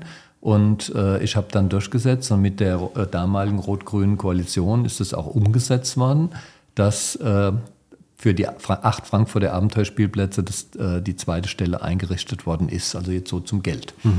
Beim Güntersburg Park war es so, dass äh, in der Zeit äh, in dem oberen Bereich, wo jetzt die große Wiese ist, wo wir das Martinsfeuer veranstalten, mhm. war ja früher die Stadtgärtnerei. Und die Stadtgärtnerei wurde äh, abgerissen, umgesiedelt, der Park wurde vergrößert, was ja auch sinnvoll war, weil Nordend halt dicht besiedelste Zone in Frankfurt ist und die Menschen ein bisschen Gras brauchen. Und in dem Zusammenhang gab es äh, auch eine große Bürgerbeteiligung. Was wünschen sich denn die Leute für den Park? Und da war dann es interessanterweise so, dass die Kinder schon gesagt haben, sie wünschen sich einen Abenteuerspielplatz. Also mittlerweile gab es auch dann schon Frankfurter Kinder, das war ja dann schon ein paar Jahre später, der Riederwald hat ja schon 20 Jahre existiert, äh, die gesagt haben, wir wünschen uns da einen Abenteuerspielplatz. Und da sind wir dann so ein bisschen drauf gesprungen, haben gesagt, ach naja Gott, wenn wir einen haben, können wir auch zwei machen. Und äh, haben uns da eingeklinkt und das auch äh, befördert. Und äh, dann auch so äh, gesagt, naja, wir schaffen dann, es gab erst noch mal ein bisschen äh, für uns ärgerliche Diskussion, weil der damalige Umweltdezernent äh, äh, Tom Königs, der wollte sich da so ein Parkdenkmal äh, nach englischem Vorbild schaffen. Mhm. Und der fand, äh, dass so ein Abenteuerspielplatz einfach zu schmuddelig ist. Und er wollte das nicht in dem schönen Park haben. Und äh, dann äh, kam es zu der Lage, wo er jetzt ist, weil es liegt ja eigentlich als Zipfel außerhalb des Parks. Also einmal, um jetzt den Stadtverordneten Paris da ruhig zu stellen. Ähm, aber doch nicht äh, die Parkidee anzugreifen, wurde dann das Gelände da an der Seite gefunden, was zu dem Zeitpunkt eigentlich noch eine Autobahntrasse war. Weil äh, damals äh, wurde noch die Idee verfolgt, äh, die, die Autobahn, die von Fulda kommt, wo jetzt mhm. am Riederwald noch der Kampf stattfindet mit dem Tunnel, das sollte ja dann weitergeführt werden äh, und sollte münden am Alleenring, in die, geht ja die 66 am Mickwellknoten wieder weiter und äh, über den jetzt existierenden Güntersburg Park, äh, Platt, Spielplatz äh, würde die Trasse laufen und dann durch die Radballstraße, um dann äh, Richtung Wiesbaden weiterzugehen. Das ist aber mittlerweile aus dem Generalverkehrsplan gestrichen, also Bundesrepublik will das nicht mehr machen. Aber zu dem Zeitpunkt war das noch die Planung. Mhm. Aber Wahrscheinlich der, hat der Tom Königs jetzt auch nicht mit meinem langen Atem gerechnet. Er hat gesagt, das ist jetzt so, das ist so ein Projekt, äh, das soll der jetzt mal da fünf Jahre machen, dann macht er anderes Zeug und dann ist es sowieso erledigt. Ja, das war jetzt seine Idee, äh, ist nicht so ganz aufgegangen, was ja auch damit zusammenhängt, dass ich nicht alleine bin, sondern ja auch Mitarbeitende habe, die ähm, sich dann auch ins Zeug legen, ja, und die derjenige, der auf dem Güntersburg-Park dann mit die Aufbauarbeit geleistet hat, der ist vor vorletztes Jahr in Rente gegangen und äh, hat sein ganzes Leben da gearbeitet. Also ging, war auch so, Betriebszufriedenheit groß. Ähm, beim Güntersburg Park war es dann so, dass, ja, also dann, äh, dann äh, war das mit dem Geld und so, das war ja dann schon Routine. Mhm. Jetzt war ich ja auch Politiker, konnte man sagen, okay, der Amterspielplatz, also ähm, Ortsbeiräte, alle waren einverstanden. Es ging nicht ums Prinzip, dass, der, dass kein Spielplatz gemacht wird oder nicht. Also stand dann nicht wirklich in Frage, sondern das Einzige, was dann noch diskutiert wurde, war der Ort. Also nicht direkt im Park, sondern nebendran. Aber dass es dann finanziert wurde, war jetzt ähm, nicht so ein großes Thema. Es hat, man muss schon sagen, die Mitarbeitenden mussten zweimal im Winter gekündigt werden. Also sie haben dann mhm. mit damaligen Arbeitsbeschaffungsmaßnahmen die ersten Verträge gekriegt. Mhm. Da wollten wir aber auch als Verein Fakten schaffen, um damit Druck auszuüben auf die städtische Politik, zu sagen, hier ist die zwei, die sind da, die machen gute Arbeit, die Kinder laufen hin. Also das muss auch dauerhaft finanziert werden. Und so ist es auch gekommen. Mhm. Und äh, so ging es dann da halt auch los und weiter. Und bei dem dritten Colorado Park, da war die Situation ein bisschen anders. Da mussten wir uns gar nicht ins Zeug legen, sondern da kam äh, folgendes: Es waren ja früher, äh, glaube, 90.000 amerikanische Soldaten in Frankfurt am Main stationiert, die nach dem Fall der Mauer und des, der Auflösung äh, des Ostens der Sowjetunion äh, in Frankfurt äh, als überflüssig angesehen wurden und die sind ja dann abgezogen. Mhm. Und äh, dann wurden Wohnungen frei und in Frankfurt gab es ja schon immer viele Menschen, die äh, Wohnungen suchen. Und dann wurde die äh, in die sogenannte Platensiedlung, die ja vorher bei den Amis Platenhousing hieß, ähm, da sind die Soldaten eben alle abgezogen. Dann wurden die Wohnungen vergeben an wohnungssuchende Frankfurterinnen und Frankfurter. Und da hat dann der damalige Sozialdezernent Achim van Dreike, musste natürlich jetzt bei den vielen Menschen, auch mit vielen Kindern, die da hingezogen sind, sich überlegen, muss ja irgendeine Jugendeinrichtung da sein. Und da äh, in seinem Umfeld ein Mitglied unseres Vereins gearbeitet hat, hat er gesagt, na guck doch mal, die schnellste Sache ist doch so ein Abenteuerspielplatz. Wenn du das dem Paris sagst, das kann der doch in drei Monaten hinkriegen. Und dann habe ich einen Anruf gekriegt von Arim van Dreiger, kannst du mal in drei Monaten deinen Abenteuerspielplatz hinmachen? Was dann, ähm, also dann haben wir natürlich auch gesagt, wenn wir jetzt schon zwei Spielplätze machen, kommt es auf den dritten auch nicht an, ja. das ist ja alles dasselbe. Ähm, es war dann trotzdem, trotz dieses städtischen Auftrags, äh, noch eine Herausforderung, weil auch da musste es ja wieder eingezäunt werden, der Zaun hat wieder viel Geld gekostet, es musste das Gelände angelegt werden. Und ähm, das war schon auch wieder ein Kampf ums Geld. Aber äh, es wurde letztendlich so gemacht. Und dann war die Frage, ja, wer macht das Projekt jetzt? Und dann hat der Vereinsvorstand gesagt, ja gut, wir haben jetzt im Güntersburg-Park zwei fähige Leute, da muss jetzt einer von denen weg. Jetzt könnt ihr euch aussuchen, wer von euch zwei hier bleibt und wer geht. Und äh, dann ist der Rainer Falk dort geblieben. Und der Hacker Bühler hat den Colorado Park aufgebaut. Und dann habe ich so zu ihm gesagt, naja, jetzt machen wir zwei Abenteuerspielplätze haben wir jetzt.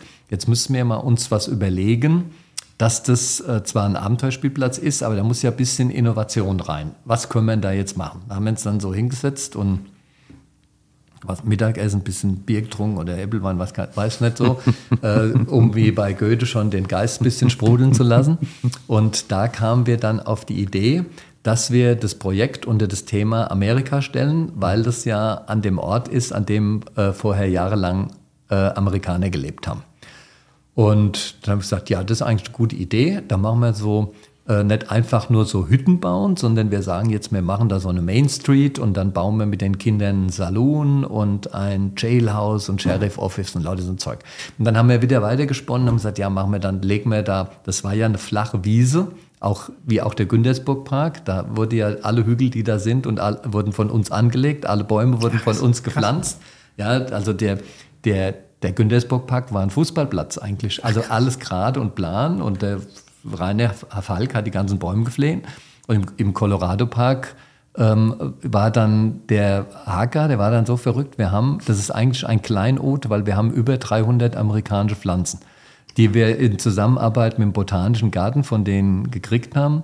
Und wir haben ja auch Redwood Trees angepflanzt haben am Anfang immer die amerikanischen Generalkonsule eingeladen, haben die Bäume dann äh, mit Namensschildern von denen gesehen. Also wir haben dann richtig so das Amerika-Thema gesponnen. Mhm. Ähm, ähm, da, und so kam ja dann auch der Name. Dann kam mir Colorado. Colorado heißt natürlich bunt und farbig, mhm. wie, der, wie der Abenteuerspielplatz ist, aber es ist natürlich auch ein Bundesstaat der USA. Ja.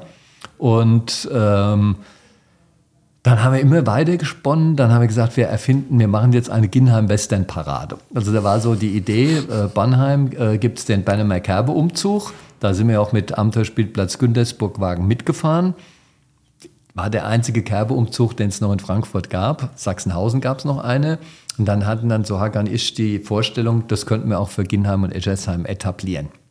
Und dann haben wir alle äh, Indianer- und Cowboy-Organisationen, die es hier in der Gegend gibt, eingeladen und haben den amerikanischen Generalkonsul eingeladen. Und dann habe ich zusammen mit dem, mit so einem Sheriffshut und entsprechender Kleidung, äh, haben wir die, die Ginheim-Western-Parade angeführt. Und da sind 700 Cowboys und Indianer hinterhergelaufen. Ähm, das war alles sehr gut. Das einzige Nachteil war, das wurde von der Bevölkerung nicht so angenommen wie in Bernum. Mhm. Also da haben nur sehr wenige Menschen aus den Fenstern rausgeguckt und es war dann so ein bisschen traurig. Hast einen super Umzug gehabt, ja. ähm, hat aber keiner dir irgendwie applaudiert. Und ich glaube, wir haben es drei Jahre lang gemacht und haben es dann wieder eingestellt, weil es natürlich auch ein riesiger Organisationsaufwand war, so einen Umzug zu organisieren mit äh, Straßenbahnumleitung, Busumleitung und allem Möglichen. Ähm, und haben dann äh, das Colorado Frühlingsfest daraus äh, übrig gelassen, weil am Schluss, nach, dem, nach Abschluss dieser Parade, haben wir auf dem Abenteuerspielplatz mit den Beteiligten großen Fest gefeiert. Das haben wir dann weitergemacht und haben äh, das dann ähm, den Umzug halt sein gelassen, obwohl es eine super Sache war. Du hast ja eben gerade auch schon gesagt, Feste. Ähm, ja, das ist genau, ja auch so eine, auf die Feste. Genau, das ist ja auch so eine Säule. Ja. Ähm, jetzt, es gibt die Abenteuerspielplätze, es gibt die, die Spielmobile und dann gibt es die Feste, also ja. quasi noch mehr für Kinder. Wie kam das dazu? Also, also der Urgedanke, das ist ja dann auch mittlerweile schon, äh, äh, ja, aber fang der Ur, der, der, meine Ur, Urgedanke dazu war, dass ich gesagt habe, äh, wir können bei dem Abenteuerspielplatz uns nicht einfach so hinter dem Zaun verschließen wir müssen uns auch ein bisschen öffnen in den Stadtteil, mhm. dass die Leute auch sehen, was wir so können und machen. Und das Ganze hat damit angefangen, dass wir zum Wäldchestag im Rederwald vor vielen Jahren gesagt haben, wir machen am Wäldchestag ein Kinderfest, also Kinderkulturfestival im Riederwald. Und dann habe ich so jetzt gesagt, ja, und was machen wir im Güntersburg-Park? Was können wir da machen? Und im Güntersburg-Park ähm, ging es dann früh los. Also Reihenfolge weiß ich nicht so genau. Das ist einmal das Martinsfeuer. Mhm. Und äh, die zweite Sache sind die Flohmärkte. Ja. Das waren, und der, der, da gibt es noch einen Vorläufer, den wir ähnlich wie die Westernparade wieder eingestellt haben. Das war nämlich ein Seifenkistenrennen. Also wir haben auch über einen Zeitraum von mindestens fünf Jahren, wenn nicht noch mehr, in der Wetteraufstraße ein Seifenkistenrennen veranstaltet. Stimmt, habe ich mal Bilder gesehen. Und ja. weil das auch eine historische Rennstrecke war, die von Adam Opel AG tatsächlich in der Nachkriegszeit für Seifenkistenrennen ge genutzt wurde. Und das haben wir ausgegraben und haben das dann auch gemacht. Und da hat sich aber dann äh, herausgestellt, dass es zwar für die 20, 25 Kinder, die da fahren, eine super Aktion ist, aber für Zuschauer natürlich äh, schon interessant, aber nach einer halben Stunde auch mhm. vorbei. Ja, du kannst dich nicht mit dem Kind da hinstellen, gucken, dann der alle halbe Stunde da so eine Kiste vorbeiläuft. Also, und umgekehrt war es für uns natürlich eine Riesenarbeit, weil wir mussten mit dem ganzen äh, Bauern äh, Traktoranhänger voll ähm, Strohballen die Strecke sichern. Also eine, eine schwierige, äh, große logistische Herausforderung für 25 Kinder mhm. letztendlich, äh, sodass wir das dann wieder eingestellt haben. Und dann kam aber dann Mitarbeiter auf die Idee, so, ach, wir könnten doch mal äh, so eine, so eine Sache machen, so einen Flohmarkt, dass die Kinder so ein bisschen ihre Spielzeuge und ihre Kleider verkaufen könnten. Und dann haben wir gesagt, das ist ja auch alles 25 Jahre her, Güntersburg Park auf der Wiese machen wir sowas. Was wir natürlich nicht, wo wir mit nicht gerechnet haben, dass da nicht jetzt irgendwie 20 Kinder kommen, sondern äh, schon mal 100 Eltern. Ja. Und aus den 100 Eltern sind ja mittlerweile 600 bis 700 geworden. Also das war, dann hat sich so automatisch automatisch hat sich ergeben, äh, die größte Kinderflohmarktsveranstaltung der Umgebung, ähm, einfach nur aus der kleinen Idee. Ja, und äh, das war dann so, dass wir schon dann gesagt haben, ja mein Gott, Flohmarkt müssen wir nochmal machen. Machen wir noch im, im Winter äh, oder Frühjahr und im Herbst mhm. nochmal im Saalbau Bornheim, Indoor. Da ist die Nachfrage so groß, dass wir das zweimal machen. Das heißt, wir machen jetzt jährlich äh, fünf Flohmärkte, einer im Sommer auf der großen Wiese und zwei kleine im Frühjahr und zwei kleine im Herbst, wo auch immerhin äh, 150 Tische ja hingestellt werden können. Also wir haben äh, dann 300 Verkaufstische im Frühjahr, 600 im Sommer und 300 im Herbst. Und äh, da reisen sich die Leute drum. Also das, wir können gar nicht alle berücksichtigen, die da mitmachen wollen. Das ist auch das, ähm, also ich finde, das ist das, was ich so mitbekomme auch, dieses Thema Flohmarkt, das ist halt auch ein fester ja. Termin im Kalender von ja, Menschen. Ja. ja. Ja, gut, das ist auch sehr gut. Da wird ja, das, da wird, ich meine, man hat ja einen riesen Anbieterkreis. Also man kann alles kriegen, von Schrott bis super gut. Ja, und äh, die Konkurrenz ist natürlich auch für die Kunden insofern schön, weil da muss ja, kann ja nicht jeder verlangen, was er will, weil es sind ja noch genug anderen da. Also das ist halt äh, super, da haben wir halt schon den Nerv getroffen. Und äh, wir wissen ja auch, dass äh, Nordend mal eine Zeit lang das geburtenstärkste mhm. Viertel nach dem Prenzlauer Berg in ganz Deutschland war. Also da sind natürlich genügend Menschen äh, auch da, die das machen. Dann den, den, den Nerv getroffen. Ähm, ihr habt ja neben diesen Festen ähm, rund um die Abenteuerspielplätze ähm, ja aber auch die wahrscheinlich zwei großen Feste Mainspiele und ja. Opern, äh, mhm. Opernspiele. Ja. Wann ist denn das so entstanden? Das ist äh, genau vor 30 Jahren entstanden. Ja. Die haben äh, dieses Jahr äh, zum 30. Mal stattgefunden und das 30-jährige Jubiläum wäre dann im nächsten Jahr. Äh, da war es so, dass ähm, die, der Grundgedanke, wir saßen als mit allen Mitarbeitenden zu einem Art Betriebsausflug bei dem Mainfest. Und das war im Jahr 1973. Und dann haben wir so da gesessen, haben uns unterhalten, wie die Situation der Spielmobile während der Fernzeit ist. Da haben nämlich mhm. Mitarbeiter gesagt, ach, da kommt nur die Hälfte der Kinder, was ja nachvollziehbar ist. Weil, du hast gerade 1973 gesagt, ja. das war später, oder? Ne, kommt, die, Ach so, die Geschichte. Okay. Die Geschichte, die Idee. Das ist die Geschichte der Idee. Mhm. Also wir saßen 73 beim, also, nee, sogar 72 beim Mainufer. 72 saßen wir Mainufer haben Bier getrunken und haben äh, uns über, unterhalten, Spielmobil im Sommer. Dann haben die Mitarbeiter gesagt, ja, da kommen nur die Hälfte der Kinder, weil die in Urlaub fahren.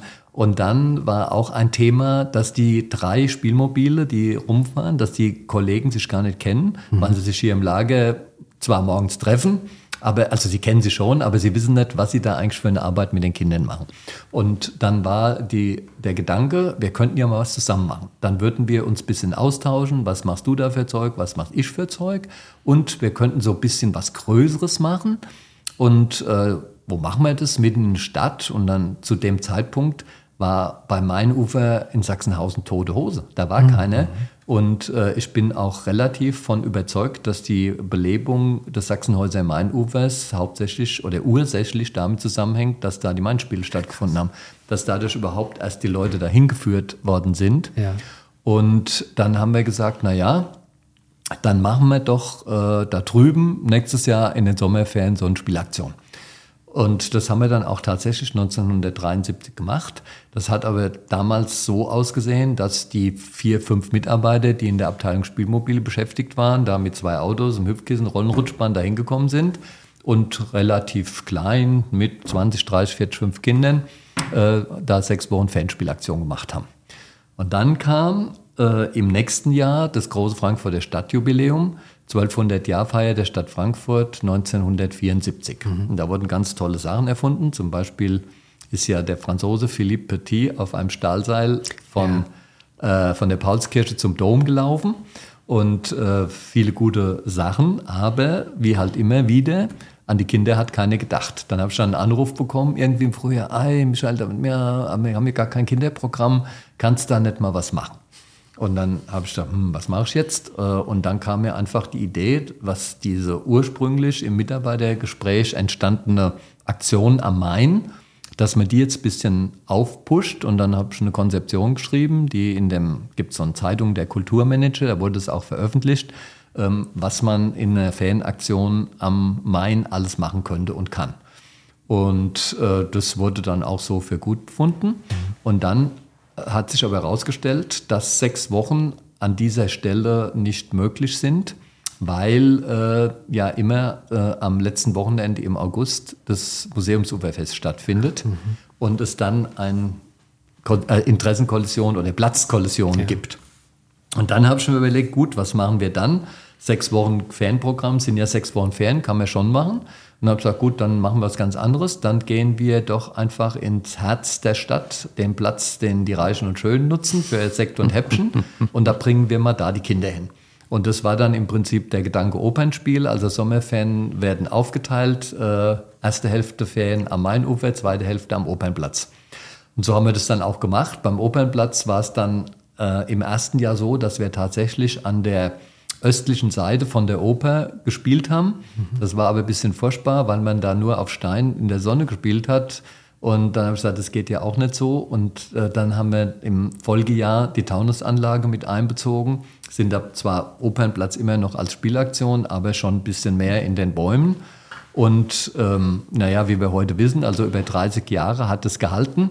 Es ist übrigens die einzige Aktion aus dem Festprogramm, von äh, der 1200-Jahr-Feier 1974, die die Zeit überdauert hat. Also es gab noch andere Dinge.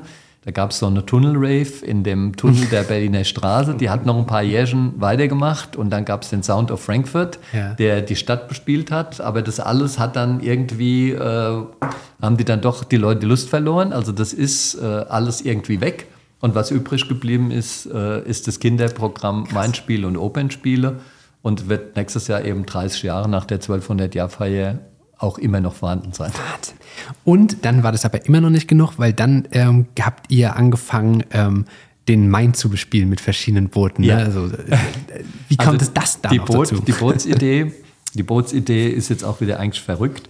Äh, mich hat mal in den 80er Jahren ein Freund gefragt, der in Griechenland mit einem kleinen Boot immer rumgefahren ist, ob ich nicht Lust hätte, mit ihm einen Bootsführerschein zu machen.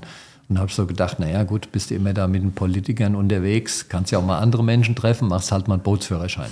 Was ich dann auch gemacht habe und dann während der Zeit habe ich halt so geguckt, was gibt es da für Anzeigen mit Boden. Das war eine Zeit, als im Fernsehen äh, immer die Sendung äh, Miami Vice lief, wo, wo alle Leute mit mal so einem Boot fahren wollen. Jetzt habe ich auch geguckt, was kannst du dir da so für Boot kaufen und dann hat eine so ein Boot annonciert, 15 Meter. Hab ich gedacht, hm, so ein Boot, 15 Meter, könnte man ja mit Kindern mit rumfahren. Ja, was soll das Ding kosten? Und da habe ich gesagt, hat, äh, hat schon rausgestellt, ah, 10.000 Mark. Hab ich gesagt, ja, gut, irgendwie 10.000 Mark war viel Geld, haben wir nicht so mhm. zur Verfügung gehabt. Dann habe ich es sein lassen. Ein Jahr später lese ich wieder Blitztipp, Anzeigenzeitung, steht immer noch das Boot drin. Ich sage, gut, jetzt gucke ich mir das doch mal an. Und dann habe ich mir das Boot angeguckt und dann irgendwie kam mir dann so zu der Überzeugung, ja, das, also wir kaufen das mal. Und dann haben wir gesagt, ja, jetzt, was machen wir? Jetzt haben wir ein Spielmobil auf dem Wasser.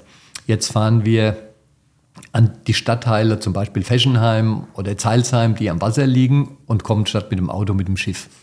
War natürlich eine nette Idee, Aber eigentlich Quatsch, weil das dauert viel zu lange. Also bis man in Fessenheim ist, muss man durch die Schleuse, ist man mhm. zwei Stunden unterwegs.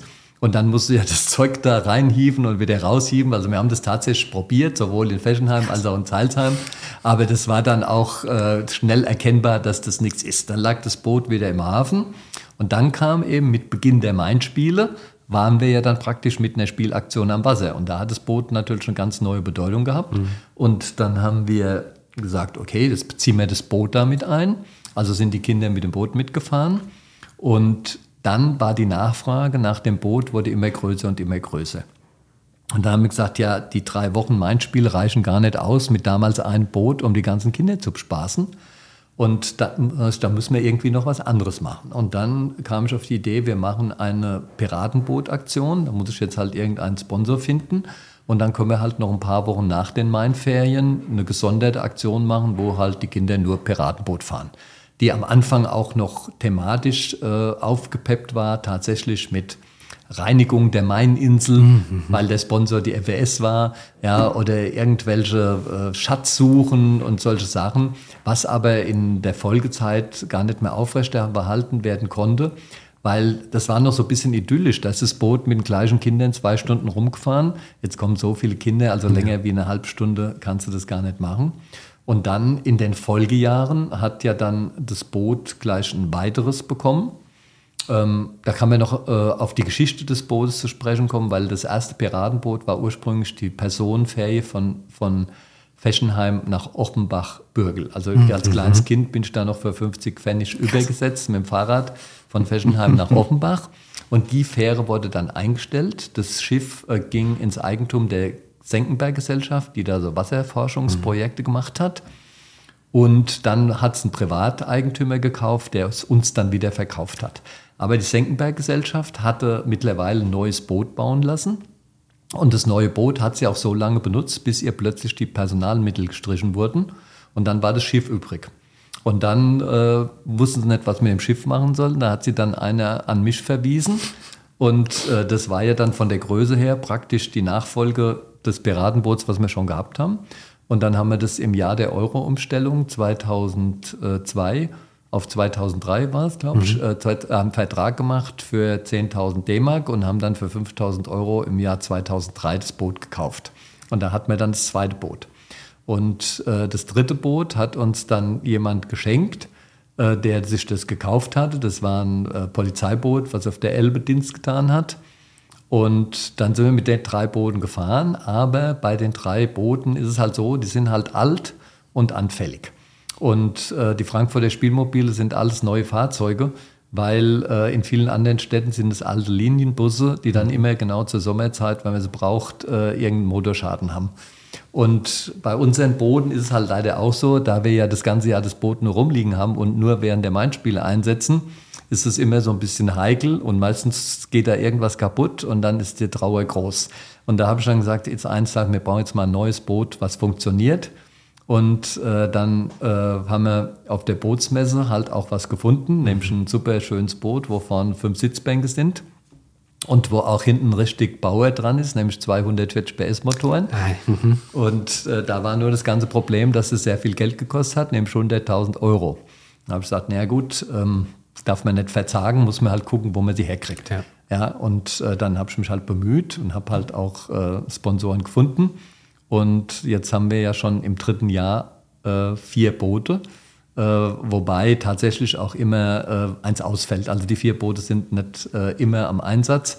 Und jetzt ist auch der Renner natürlich bei allen das Speedboot, ja. weil das auch 70 Stundenkilometer fährt mhm. und man da, da schon ein bisschen Spaß haben kann. Ja, und das ist jetzt so die Vereins, die Bootsgeschichte des Vereins. Bei, bei, dem, bei dem Speedboot ist es so, ich bin das bei den Main-Spielen auch schon gefahren. Dann fährt man, glaube ich, erst noch durch die alte Brücke durch. Ja. Und dann dachte ich auch erst so, ja gut, Ist ja, nicht so ja. Ist ja genau. Und dann schießt es aber los ja. und dann huch, also das ist. Das, äh, hat, das hat mehrere Gründe. Der erste Grund ist natürlich, dass wenn man den Hebel zieht, da auch sehr viel Sprit durchläuft. Also das mhm. kostet ja jetzt äh, schon die, die, der, der Teilnehmerbeitrag kostet ja schon sieben oder acht Euro, ähm, was äh, einfach der Tatsache geschuldet ist, dass das Boot ja. ja. viel Geld kostet und der Sprit halt auch.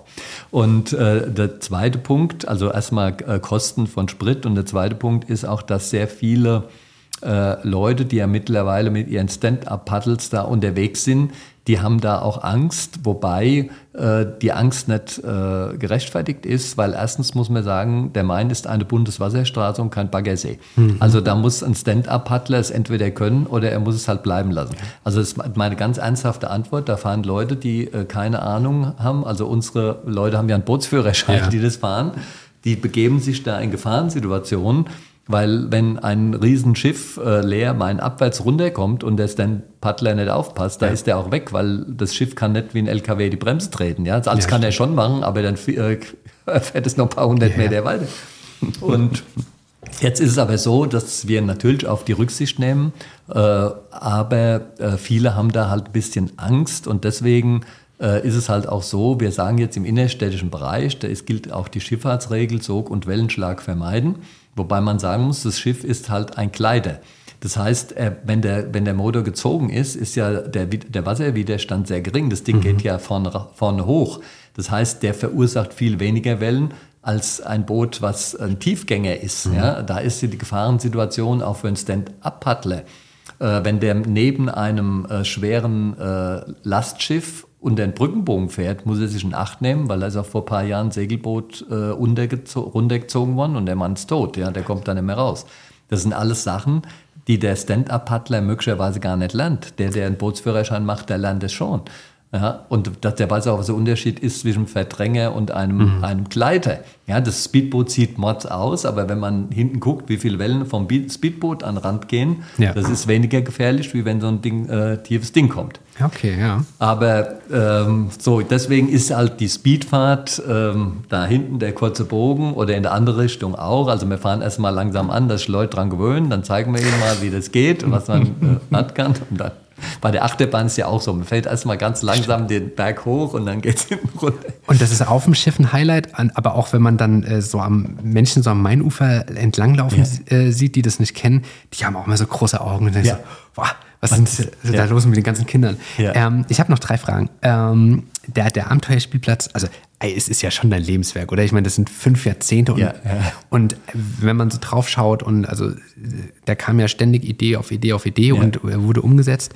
Ähm, ich habe mich mal noch gefragt, ob du so, ein, so eine Art persönlichen Tiefpunkt hattest oder beziehungsweise was, wo du sagtest, das hättest du gerne gemacht, ähm, hat aber nicht funktioniert. Du hast ja jetzt auch selbst schon äh, Beispiele angerissen. Ja, nee, da gibt es einen, ähm, ich habe ja auch schon erwähnt, es wird ja jetzt auch ein Buch veröffentlicht ja. über die 50 Jahre und da war natürlich auch die Frage, ähm, was, was ist irgendwie, was hat nicht geklappt oder was ist nicht gelungen. Es gibt es tatsächlich. Also es wird auch ständig was Neues erfunden. Die letzten Erfindungen waren ja das Plätzchenbacken. Mhm. Äh, das Plätzchenbacken haben wir erfunden, weil ich in Dresden auf dem Weihnachtsmarkt war und gesehen habe, was in der Stadt Dresden da für Kinder auf dem Weihnachtsmarkt gemacht wird. Also da gibt es ein Kinderkino, da gibt es ein Kinderkaspertheater, da können Kinder Lebkuchen verzieren, Kerzen verzieren, Plätzchen backen. Und da habe ich natürlich, da war schon inspiriert, habe gesagt, das will ich in Frankfurt auch haben.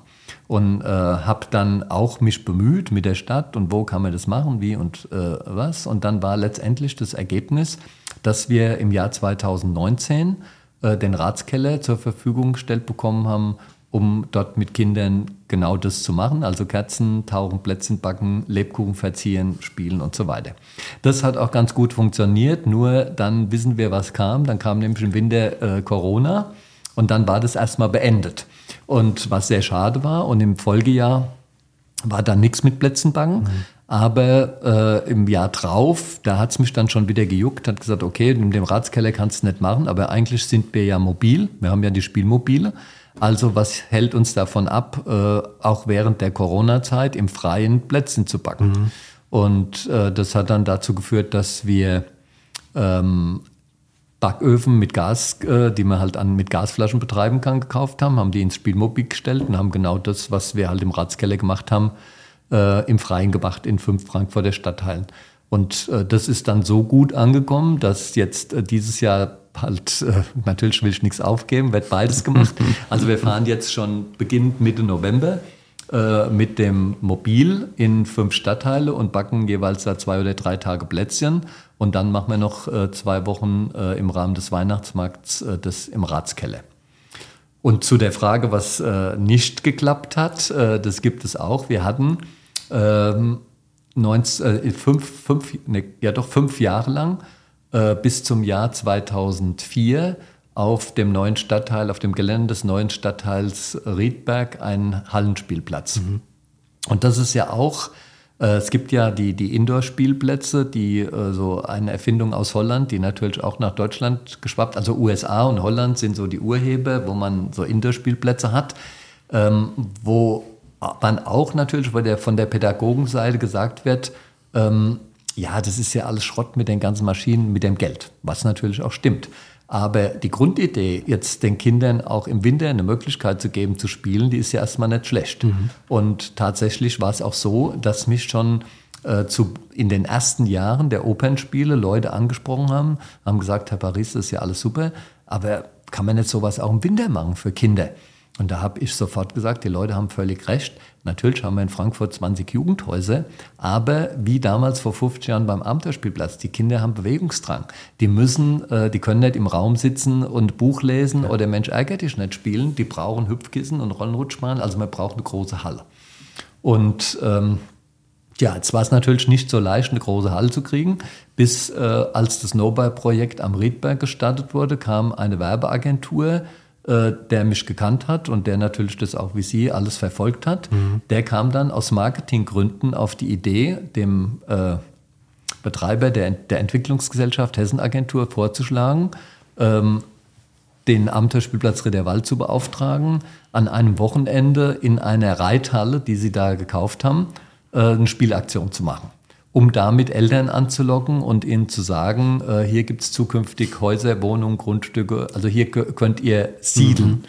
Mhm. Ja, das war natürlich jetzt vom Marketing her keine schlechte Idee. Und dann war ich da auch äh, sofort mit einverstanden, weil ich ja diese Idee Winter Hallenspielplatz schon hatte. Und dann haben wir das ähm, angegangen. Das war über an, an, an einem Sonntag sollte das sein. Und das wurde aber richtig beworben an, an Litfaßsäulen mit Ankündigungen, Radio FFH und mhm. über, überall, was zur Folge gehabt hat, dass da tausend Leute mit äh, ihrem PKW in die Felder gefahren sind. Die Bauern und die Leute da oben, die sind durchgedreht, weil äh, sie natürlich das noch als ihr, die, die Bewohner als Naherholungsgebiet angesehen haben, die Bauern als ihre landwirtschaftliche Nutzfläche. Aber es war natürlich klar, dass das alles von der Karte verschwinden wird, weil ja. der Stadtteil war ja geplant. So, und nachdem das das erste Wochenende so super lief, äh, haben wir dann natürlich gesagt, eigentlich können wir das ja weitermachen. Woraufhin die Hessenagentur gesagt hat, naja, von uns aus könnt ihr das die ganze Binde machen. Und dann haben die uns auch noch unterstützt. Da wurden dann Küche eingebaut, Toiletten eingebaut, alles Mögliche. Und wurde aber immer nur Freitag, Samstag, Sonntag geöffnet. Und ähm, das war dann, die, die Nachfrage war so groß, weil die Leute Kindergeburtstagslocation schon damals gesucht haben.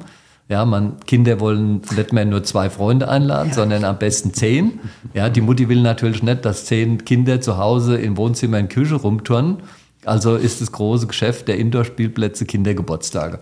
Und so war es dann auch bei uns. Also 20 Kindergeburtstage am Samstag war normal. Wir haben dann ein Zelt angebaut, damit wir, an jedem, damit wir 40 Kindergeburtstage annehmen konnten. Und dann hatten wir jedes Wochenende 40 Kindergeburtstage. Und dann wird es Frühjahr, dann wurde das Ding geschlossen. Und dann im nächsten Herbst sagen wir, ja, was ist jetzt eigentlich mit eurem Baufortschritt? Ja, der Baufortschritt ist noch nicht da. Ihr könnt diesen Winter das wieder machen. Mhm. Dann haben wir es wieder gemacht. Und dann haben wir es wieder gemacht. Und äh, tatsächlich war es so, wir haben es fünf Winter lang gemacht, also fünf lange Jahre. Und dann, äh, aufgrund des Erfolges, hatten wir mit der Hessenagentur auch geplant, so ein Ding dauerhaft da einzurichten. Also da gab es Baupläne, da gab es schon eine komplette Einrichtung bis hin in die Gastronomie, die Küche und all. Ähm, das wurde aber dann leider politisch verhindert, mhm. ähm, weil wie das manchmal so ist, äh, es gab, äh, weil ich ja damals auch noch als Politiker unterwegs war, gewählt werden wollte, auch äh, für große Ämter, was ja Frankfurter alle wissen. Ja. Und da gab es jetzt äh, von anderen halt äh, so die überlegt gesagt, ja, also der Paris, der macht da schon so viel für die Kinder, was da anerkannt wird. Also wenn der jetzt noch so ein Ding macht, äh, das ist ja irgendwie zu gefährlich. Das müssen wir verhindern. Aha. Ja, und es ist tatsächlich so, das Projekt hätte die Stadtkasse überhaupt keinen Pfennig gekostet. Äh, das war vorbereitet äh, als Vertragswerk schon zwischen Stadt Frankfurt am Main, Amterspielplatz Riederwald und Hessenagentur.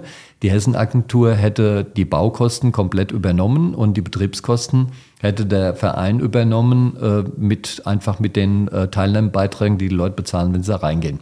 Mhm. Und Gewinnerzielung war ja nicht unser Plan, also wäre das alles auch viel günstiger also man kann sagen, alles wäre da 30 Prozent günstiger als bei einem kommerziellen äh, Betreiber, weil ja, wie gesagt, äh, die Gewinnerzielung äh, nicht an vorderster Stelle steht. Ja. Beim anderen ist es halt so, muss, es kostet halt, was es kostet. Und leider war es dann so, dass es äh, politisch von interessierten Kreisen verhindert wurde, äh, jetzt um mir zu schaden, ja. aber leider hat man halt auch Frankfurter Kinder damit geschadet. Und das ist eigentlich äh, in der ganzen Vereinsgeschichte das, was mich äh, am meisten wurmt. Also, dass es mir bis heute noch nicht gelungen ist, äh, einen gemeinnützigen Hallenspielplatz in der Stadt Frankfurt am Main einzurichten. In den letzten 50 Jahren, was war da so dein Highlight? Hast du eins? Ach, naja, gro nein, großes Highlight kann man nicht sagen. Man kann, äh, also das, was, was mich äh, freut bei der ganzen Sache, ist einmal, dass es mir äh, gelungen ist, immer äh, Mitarbeitende zu finden, die nicht nur alle meine Ideen umgesetzt haben, sondern die dazu auch noch eigene Ideen äh, entwickelt haben, mhm. weil vieles von dem, was ich erzählt habe, habe ich erfunden, vieles aber auch nicht. Ja, also ja. die Hälfte von dem Zeug haben ja andere dazu beigetragen, nämlich diejenigen, die mit mir mitgearbeitet haben. Und äh, da bin ich äh, eigentlich froh und stolz, dass ich immer welche gefunden habe, weil natürlich das ganze äh, Projekt ja nicht von einem Menschen ja. Äh, also auch die Welt kann nicht von einem gebaut werden, ja, wenn man gläubig ist, vielleicht schon. Aber äh, man braucht halt äh, auch fähige Mitarbeiter und die habe ich Gott sei Dank gefunden.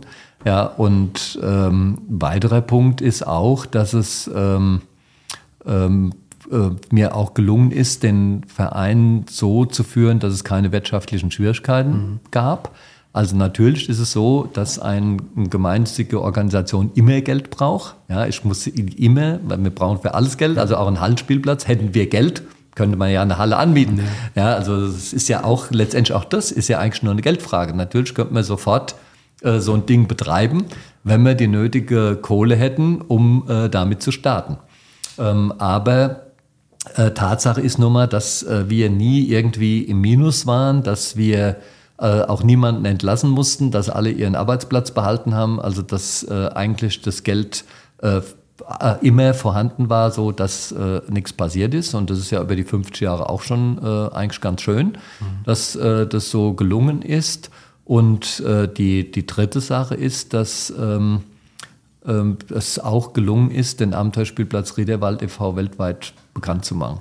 Also dass äh, für mich auch, äh, dass, dass es für mich auch wichtig ist, äh, auch dass eine gemeinnützige Einrichtung auch Werbung betreibt. Das ist in der heutigen Zeit nicht anders machbar. Ja. Also wenn ich jetzt nicht werbe, dass ich ein Martinsfeuer veranstalte, kommt keine. Ja. Also da muss ich mir halt Gedanken machen, wie mache ich das mit Plakaten, mit äh, natürlich heute auch mit äh, elektronischen Medien, indem ich halt ein Newsletter versende oder im Internet bei Facebook und sonst wo äh, unterwegs bin, das muss ich natürlich alles machen, weil äh, der Erfolg natürlich auch äh, damit zusammenhängt. Also wir haben einmal in einem Jahr äh, nicht für die Mainspiele Plakate aufgehängt, also nicht für die Mainspiele geworben und da war auch sichtbar, dass tatsächlich nur die Hälfte der Leute kamen. Und das war im Folgejahr äh, genau wieder anders, nachdem die Plakate wieder da hingen.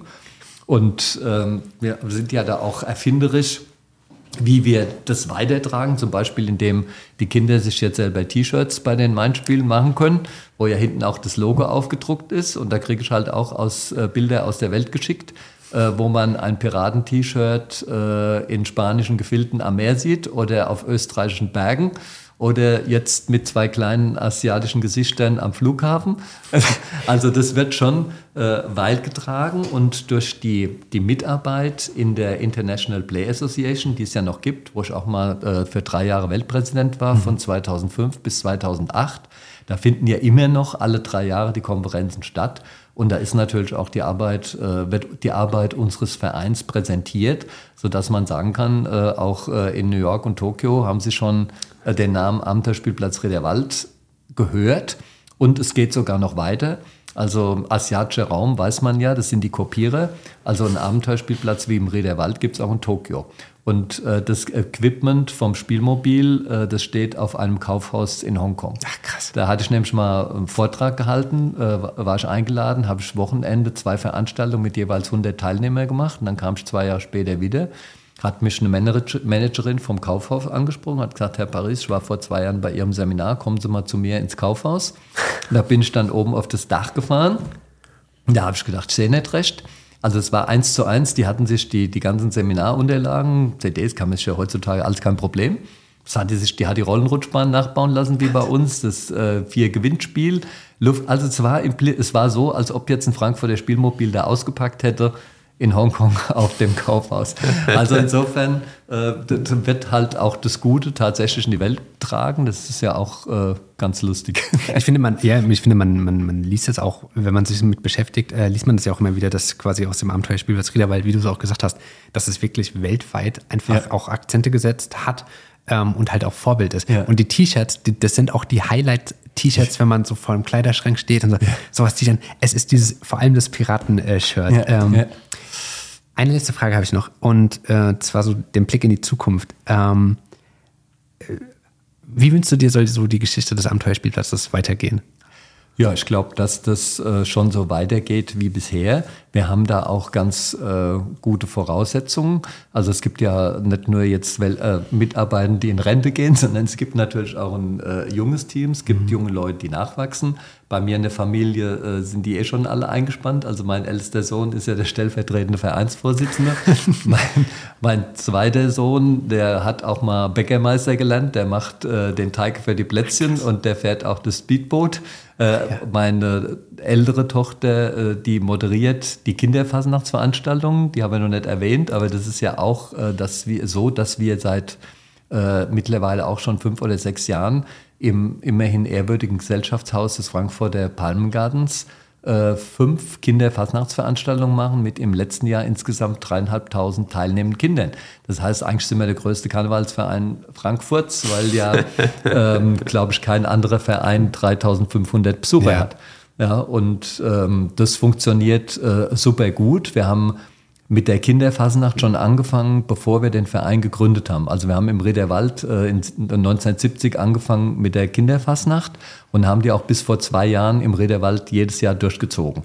Und jetzt äh, sind wir halt äh, im Palmgarten und machen am Freitag vor Fastnacht, am Fastnacht Samstag zwei mhm. und am Fastnacht äh, Sonnt, äh, Montag nochmal zwei Veranstaltungen, also insgesamt äh, fünf Veranstaltungen mit, mit bis zu dreieinhalbtausend Teilnehmern. Und beim Fastnachtzug sind wir natürlich auch dabei. Das fand ich am Anfang, war ein Vorschlag auch eines Mitarbeiters, ja. wo ich persönlich, also um auch wieder zu zeigen, es sind nicht alles meine Ideen, mhm. es gibt auch andere. Ähm, aber da war ich erst skeptisch und habe gedacht, ja, wir sind doch kein Fasnachtsverein. Und dann hat sich, die, äh, hat sich das so ergeben, dass wir in Zusammenarbeit mit dem Spielgerätehersteller, die haben uns dann so ein Spielgerät Kinderschloss auf den Anhänger gebaut und damit haben wir das erstmalig gemacht. Und dann habe ich halt auch gemerkt, dass es natürlich insofern super ist, da stehen ja, wenn das Wetter gut ist, 300.000 Leute am Rand. Und alle Kinder, die da stehen, kennen uns natürlich. Mhm. Ja, und die winken auch alle. Ja, und dann fährt das ganze Ding noch durch die Hessenschau dann hast du nochmal, wenn es gut geht, eine Million Zuschauer in der Hessenschau, die dich sehen. Und das ist ja natürlich aus Marketing-Gesichtspunkten auch ein Punkt, wo ich sagen muss, das muss man einfach machen. Ja, ja. Und man hat ja auch die äh, Freuden, die da stehen. Und dann haben wir auch äh, in dem Zusammenhang ganz altes Werbemittel wiederbelebt, Papierfähnchen. Also wir verteilen mhm. dann da 5000 Fähnchen an die ganzen Kinder. Und alle nachfolgenden Wagen winken die Kinder dann mit dem Abenteuerspielplatz Fähnchen zu. Also auch wieder alles äh, gut und rund. Und auch das wieder, also auch, auch, auch da wieder dieses Fähnchen, ähm, auch das wieder ein Highlight, weil die bleiben dann auch einfach zu Hause und die werden wie gesammelt ja. in so einer, äh, nein, in so einer Blumenvase. Ähm, ich finde, also wir haben jetzt so einen, so einen Abriss gemacht äh, durch die ähm, letzten fünf Jahrzehnte und ich glaube, man kann wirklich sagen, mit all dem, was ihr macht, dass ihr einfach Frankfurt, äh, dass ihr Frankfurt einfach bespielbar macht und ja. für Kinder auch erlebbar. Ähm, vielen, vielen Dank für deine Zeit Und äh, ich würde sagen, ja, auf die nächsten 50 Jahre. Dankeschön. Ja, genau. also, danke. Danke auch. Das war Michael Paris, der 1973 maßgeblich am Aufbau des Abenteuerspielplatzes Riederwald mitgewirkt hat und dessen Vorsitz er bis heute innehat. Aus meiner Sicht ein wahrhaftes Lebenswerk, was er da gemeinsam mit seinem Team geschaffen hat. Überall, wo Kinder mit dem Abenteuerspielplatz in Berührung kommen, ist die Freude grenzenlos. Die Feste und Spielplätze, sie sind ein wahres Abenteuer für Kids, aber auch für Jugendliche. Und das zeigt einmal mehr, dass die Vision vor mehr als 50 Jahren, also einen Ort zu schaffen, an dem sich Kinder frei entfalten können, wichtiger und aktueller denn je ist. Wer noch mehr über die Geschichte des Abenteuerspielplatzes erfahren möchte, der kann das. Im Frühjahr erscheint im Sozietätsverlag ein ganzes Buch dazu. Der Ort für Kinderträume. 50 Jahre Verein Abenteuerspielplatz. Geschrieben von Sabine Börschers. Ja, und wenn ihr noch mehr über Frankfurts Geschichte erfahren wollt, dann schaut doch gerne mal bei meinem Instagram-Kanal damals in Frankfurt vorbei. Dort erfahrt ihr jeden Tag Neues aus der Geschichte der Stadt, die so facettenreich ist. Danke fürs Zuhören und bis zum nächsten Mal. Macht's gut. Ciao.